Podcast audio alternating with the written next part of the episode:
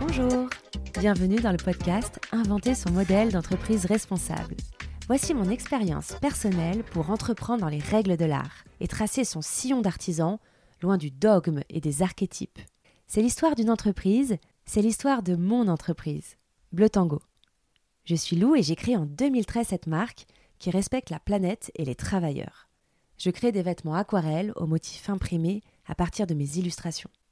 Voici donc mon parcours et mes aventures d'entrepreneur, où polyvalence rime avec liberté, bon sens commercial avec création, sport collectif avec artisanat. Quand je suis sortie de l'école, j'étais designer textile. Je dessinais super bien, mais par contre je savais pas lire un tableau de trésorerie et je bitais rien aux chiffres. Il a fallu de nombreuses années de galère pour comprendre à quoi ils servaient ces chiffres et à quel point ça devait être des outils à mon service. Et j'ai fini par inventer mon modèle toute seule. Parce que ce que j'ai découvert en 7 ans de Bleu Tango, c'est qu'il n'existe pas de cours ou de podcast pour mon échelle d'entreprise et qu'il allait falloir adapter les classiques du business model des startups et entreprises à mon échelle artisanale. J'ai toujours expliqué avec intuition mon ambition de non-croissance et d'échelle artisanale. Les premières années, je comprenais pas tous ces gens qui m'expliquaient que j'allais changer d'avis et avoir envie de me développer, que petit à petit je voudrais des investisseurs, des employés, de la croissance. J'ai mis du temps à comprendre que ça venait d'une incompréhension de vocabulaire. Que dans le vocabulaire des gens qui pensaient que je voudrais la croissance un jour, la croissance est un fait naturel pour toute entreprise à terme, et que l'équilibre est une non-croissance, c'est-à-dire une stagnation. J'ai découvert que nous étions phagocytés par le modèle de la start-up d'un système libéral non interrogé. Voici le troisième rendez-vous thématique de ce podcast centré sur le business model. Et comme on peut dire en français modèle d'entreprise, eh ben je vais le dire en français.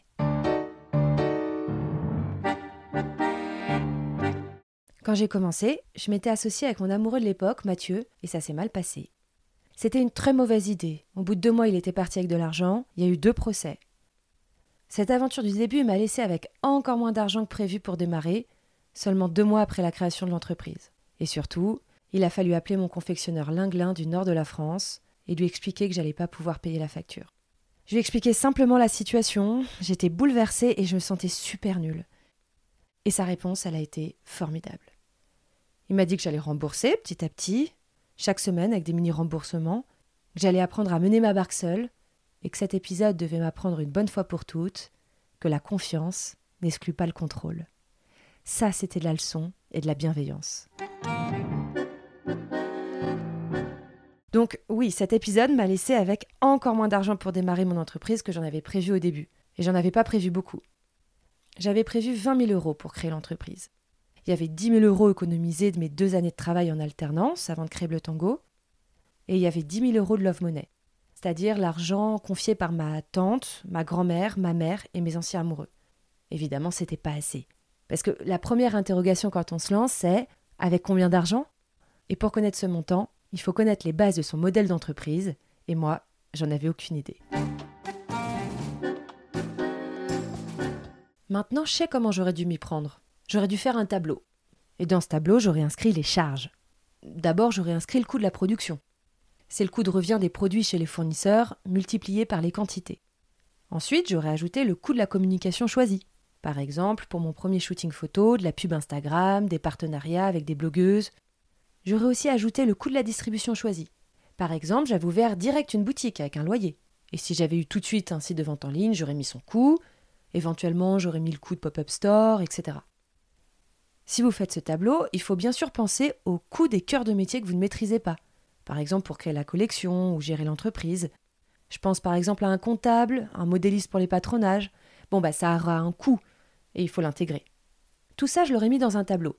J'aurais obtenu comme ça les charges de départ, et donc j'aurais su combien minimum il me fallait d'argent pour me lancer, avant même d'avoir commencé à vendre. Ensuite, dans ce tableau, j'aurais mis les rentrées.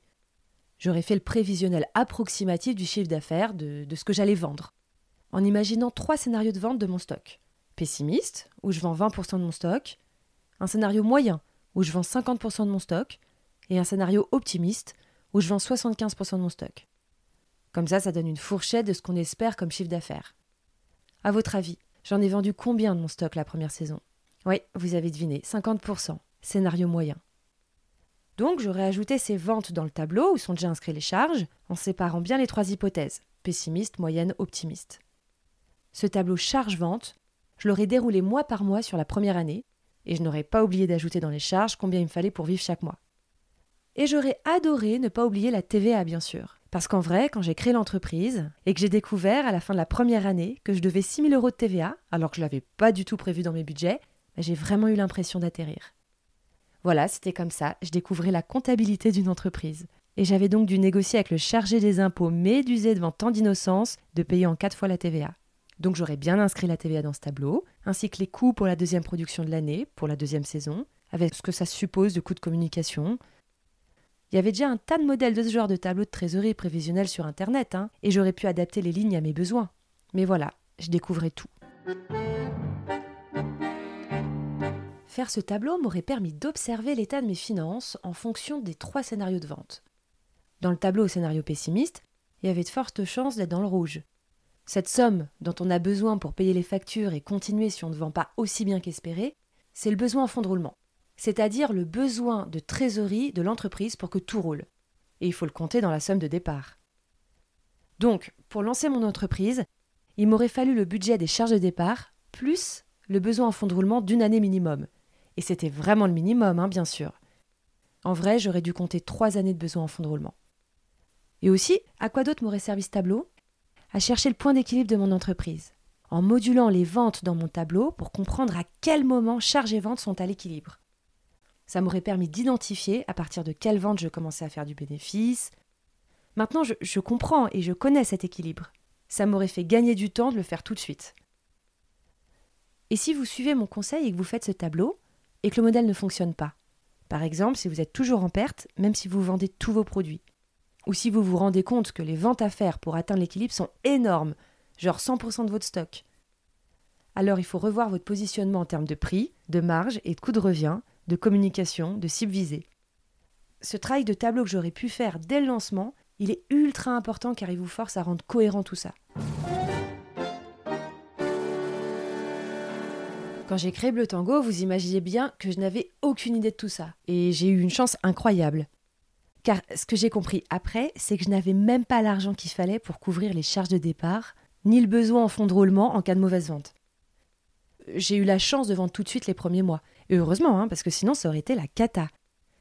Et comme j'avais pas bien assis mon modèle d'entreprise, j'ai couru après l'argent pendant de longues années et ça a été super difficile.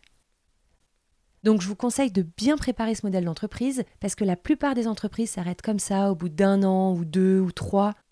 Elles sont rattrapées par les problèmes de trésorerie et de modèle d'entreprise bancale. Je vous conseille donc de ne pas faire comme moi.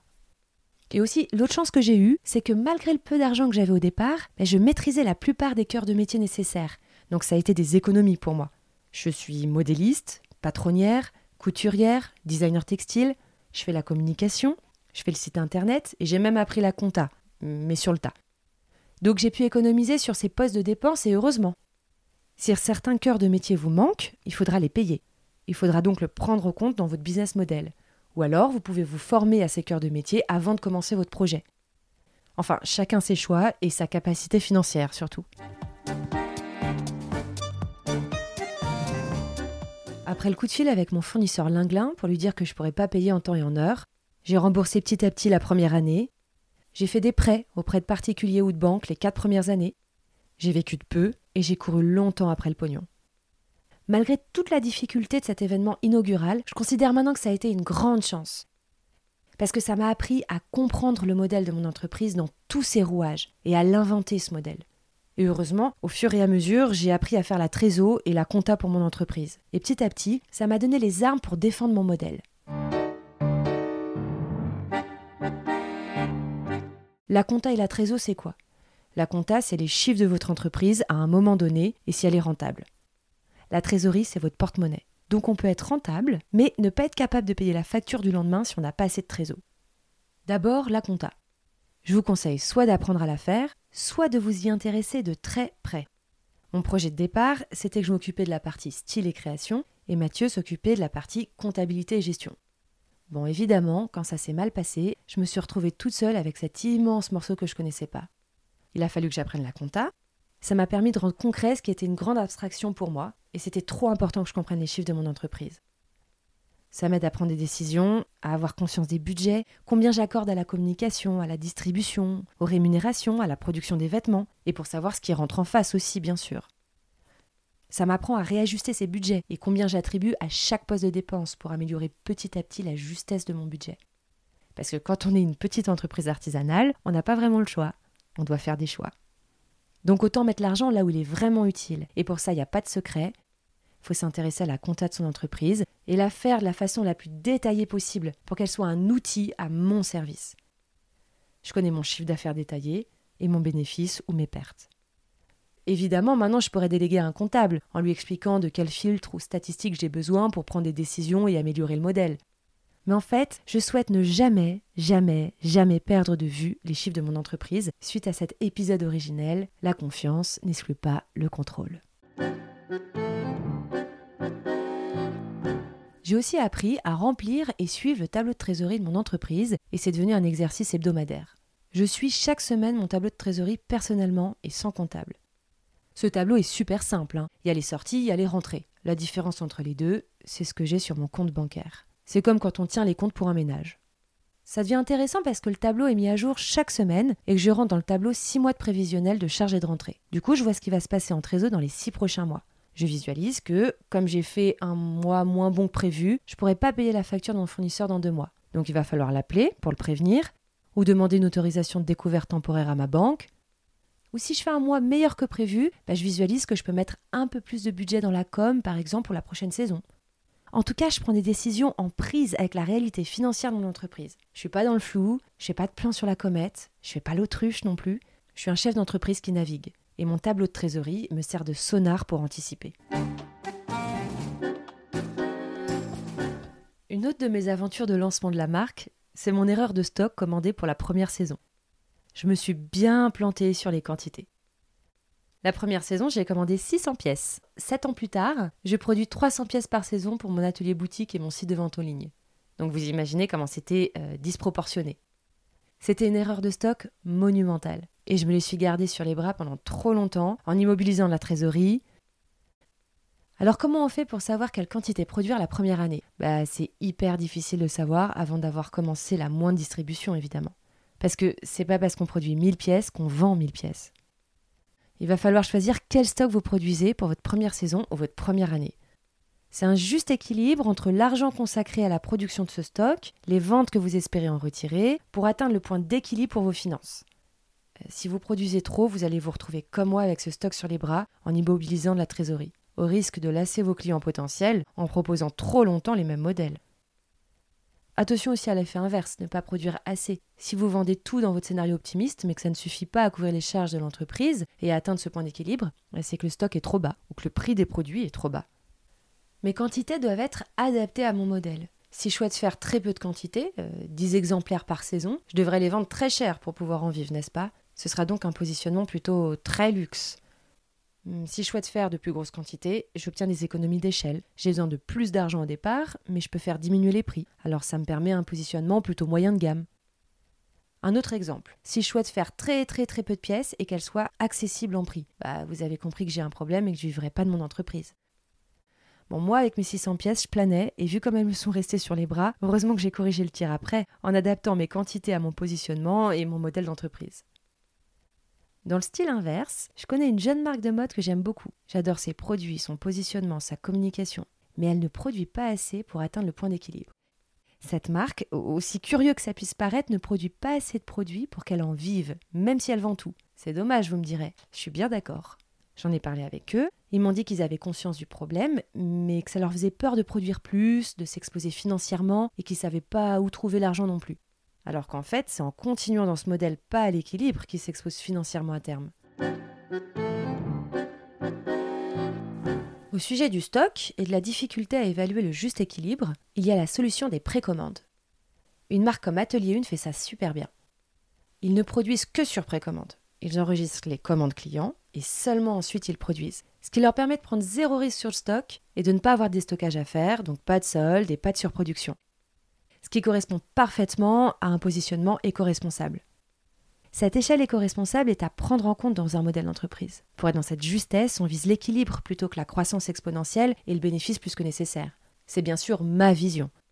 Je fais le choix de l'artisanat et de l'équilibre avec le tango, que ce soit dans mon échelle, mon modèle ou mes prévisionnels de croissance.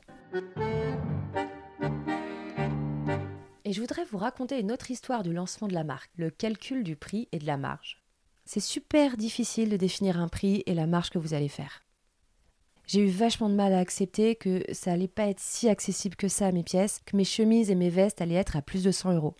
La première saison, mes chemises coûtaient 100 euros, c'est-à-dire qu'elles n'étaient pas très rentables, j'avais une toute petite marge, alors que maintenant elles sont à 155 euros.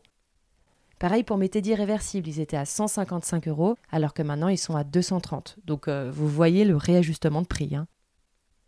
Donc pour définir un prix, maintenant, je pars du coût de revient. Le coût de revient, c'est facile, c'est ce que coûte le vêtement. Donc le coût du tissu utilisé pour le produit, le coût de la couture, des fournitures, le transport, tout ça en prix hors taxe, bah, ça donne le coût de revient hors taxe. Et pour obtenir le prix final, celui pour la cliente, je multiplie le coût de revient par la marge que je souhaite faire. Puis j'ajoute 20% de TVA, puisque maintenant je sais qu'il y a de la TVA. Donc la vraie question c'est quelle marge? Eh bien ça dépend d'à combien j'ai besoin de vendre pour atteindre le point d'équilibre dans mon modèle d'entreprise. Et ça dépend de mon positionnement, vous vous souvenez, proposer un prix adapté à ma clientèle, aligné sur le positionnement de mon entreprise. La marge qui est faite dans le monde de la mode est globalement entre 1,6 et 10. C'est-à-dire qu'on multiplie le coût de revient par un chiffre situé entre 1,6 et 10. Si vous êtes HM ou Sandro, vous allez jusqu'à 10 de marge.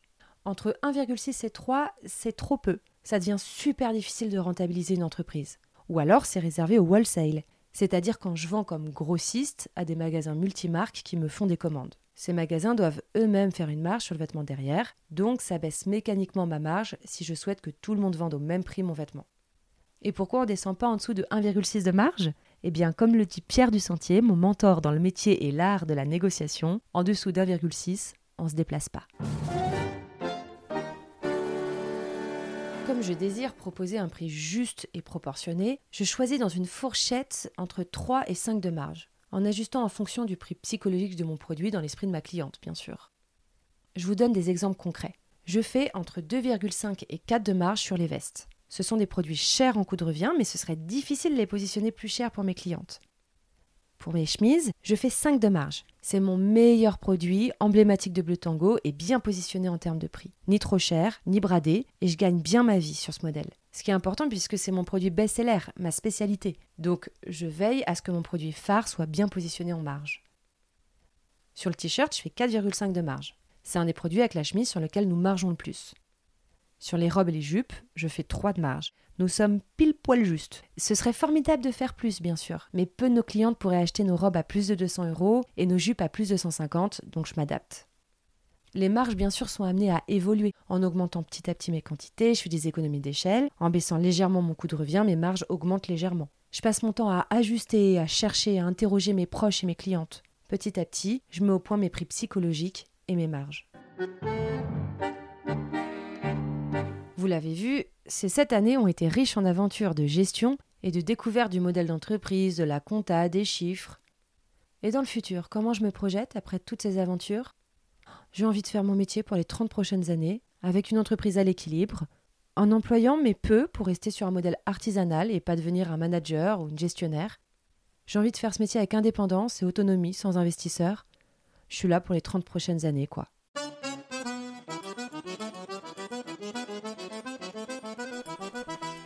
Et maintenant, c'est le moment Blue Mood, le billet d'humeur bleu tango. J'ai quelques remarques complètement subjectives à ajouter sur le modèle d'entreprise. Et comme toujours, ces remarques n'engagent bien sûr que moi. Je souhaite évoquer le sujet des soldes. Je suis contre les soldes, parce que ma marque est éco-responsable. Je suis pour un prix juste toute l'année, nous produisons de petites quantités, nous n'avons pas d'économie d'échelle incroyable, nous ne cherchons pas à manger le monde, mais à créer des vêtements durables, désirables, à des prix accessibles. C'est pour ça que nous pratiquons de petites marges, c'est un choix et un combat. Pas de foutage de gueule donc en passant un produit à moins 70%. Vous imaginez la marge que font en temps normal les marques si elles peuvent se permettre de pratiquer du moins 30, moins 50, moins 70% pendant les soldes en étant toujours rentables. Je suis également contre le système général de soldes, qui vise à la surproduction et à la surconsommation. Les marques surproduisent puisque c'est pas grave, elles vont écouler en solde au pire. Les clients surconsomment car ils sont tentés par tous ces prix cassés et ils finissent par acheter des choses dont ils n'ont pas besoin. Et en plus, peu qualitatives car très margées pour pouvoir faire des soldes. Enfin, le système est un cercle vicieux. Le résultat, c'est qu'un produit sur deux en France est acheté en promotion, que ce soit solde, promo, vente privée, etc. Et on finit par déshabituer le consommateur au juste prix. Plus personne n'a conscience de la valeur réelle d'un vêtement, de combien ça coûte réellement à fabriquer. Donc je suis contre ce système. Quand j'ai expliqué en story sur Instagram que j'étais contre les soldes, je me suis fait engueuler par mon voisin de boutique. Il me disait que c'était bien utile quand même, pour ajuster les erreurs de stock, les mauvais achats. Bah, je comprends très bien que ça puisse aider une boutique multimarque à écouler plus facilement une erreur d'achat. Mais j'attire votre attention sur le fait que c'est à vous de limiter au maximum les erreurs d'achat, les erreurs de produits, de taille, de matière. C'est à vous de viser à l'excellence d'achat en améliorant saison après saison votre production. C'est à vous, à la fin de chaque saison, de regarder ce qui s'est vendu et en quelle taille, en quel coloris, en quelle matière, en quelle forme ou longueur. Et petit à petit, c'est à vous de produire juste. Il faut mieux acheter et mieux produire.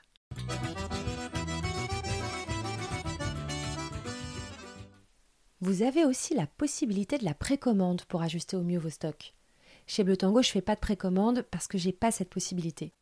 En effet, comme je produis mes propres tissus, le délai de fabrication est super long et il faut 6 mois pleins pour produire une pièce bleu tango entre le tissage des jacquards, l'impression de mes motifs exclusifs et la couture des modèles. Et c'est un peu compliqué pour une cliente de se projeter dans une précommande qui lui sera livrée dans 6 mois. Si votre cycle de fabrication est plus court, par exemple si vous ne produisez pas votre propre tissu, bah, je vous conseille de passer par la précommande. Chez Bleu Tango, j'ajuste mes stocks différemment. Je commande 300 pièces en prêt-à-porter pour ma boutique et la vente en ligne, donc assez peu. Pour ma commande, je me base sur les saisons précédentes, donc je regarde l'été d'avant si je commande l'été et l'hiver précédent si je commande l'hiver. J'augmente très légèrement les quantités d'année en année. Et surtout, je commande toujours un peu plus de tissu. Ça me permet de compléter le prêt-à-porter commandé en cousant directement à l'atelier boutique Bleu Tango à Paris les tailles qui nous manquent. Quand je n'ai plus de 38 par exemple dans un modèle, nous le cousons sur commande, sur demande ou je couds les tailles que je ne commande pas en prêt-à-porter, comme en dessous du 34 ou au-dessus du 44. Ça me permet de ne prendre aucun risque de stock tout en proposant une large gamme de tailles. Ça me permet d'ajuster les tailles au-dessus du 44 aux spécificités des morphologies grande taille. Et ça me permet également de proposer du sur-mesure au prix du prêt-à-porter quand il faut ajuster le modèle à la cliente. Voici comment j'ajuste au mieux mon stock et ma production et que j'évite la nécessité de faire des soldes. Pour vous donner un exemple, cet été, j'ai produit en prêt-à-porter 333 pièces et j'en ai vendu 300. Donc il m'en reste 30 que je vendrai au cours de l'année. Ce processus d'amélioration se fera au fur et à mesure avec l'expérience et une envie constante de progresser. Améliorer son modèle d'entreprise est un long chemin.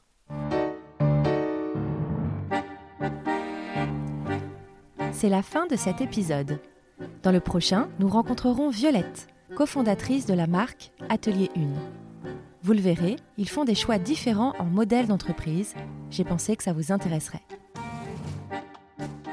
Et merci d'avoir écouté ce podcast jusqu'au bout. J'espère que ça vous a intéressé. Si vous êtes toujours là, peut-être bien que oui. Et si vous souhaitez partager votre découverte, laissez une chouette note sur ce podcast, quelle que soit la plateforme sur laquelle vous l'écoutez, et ou abonnez-vous.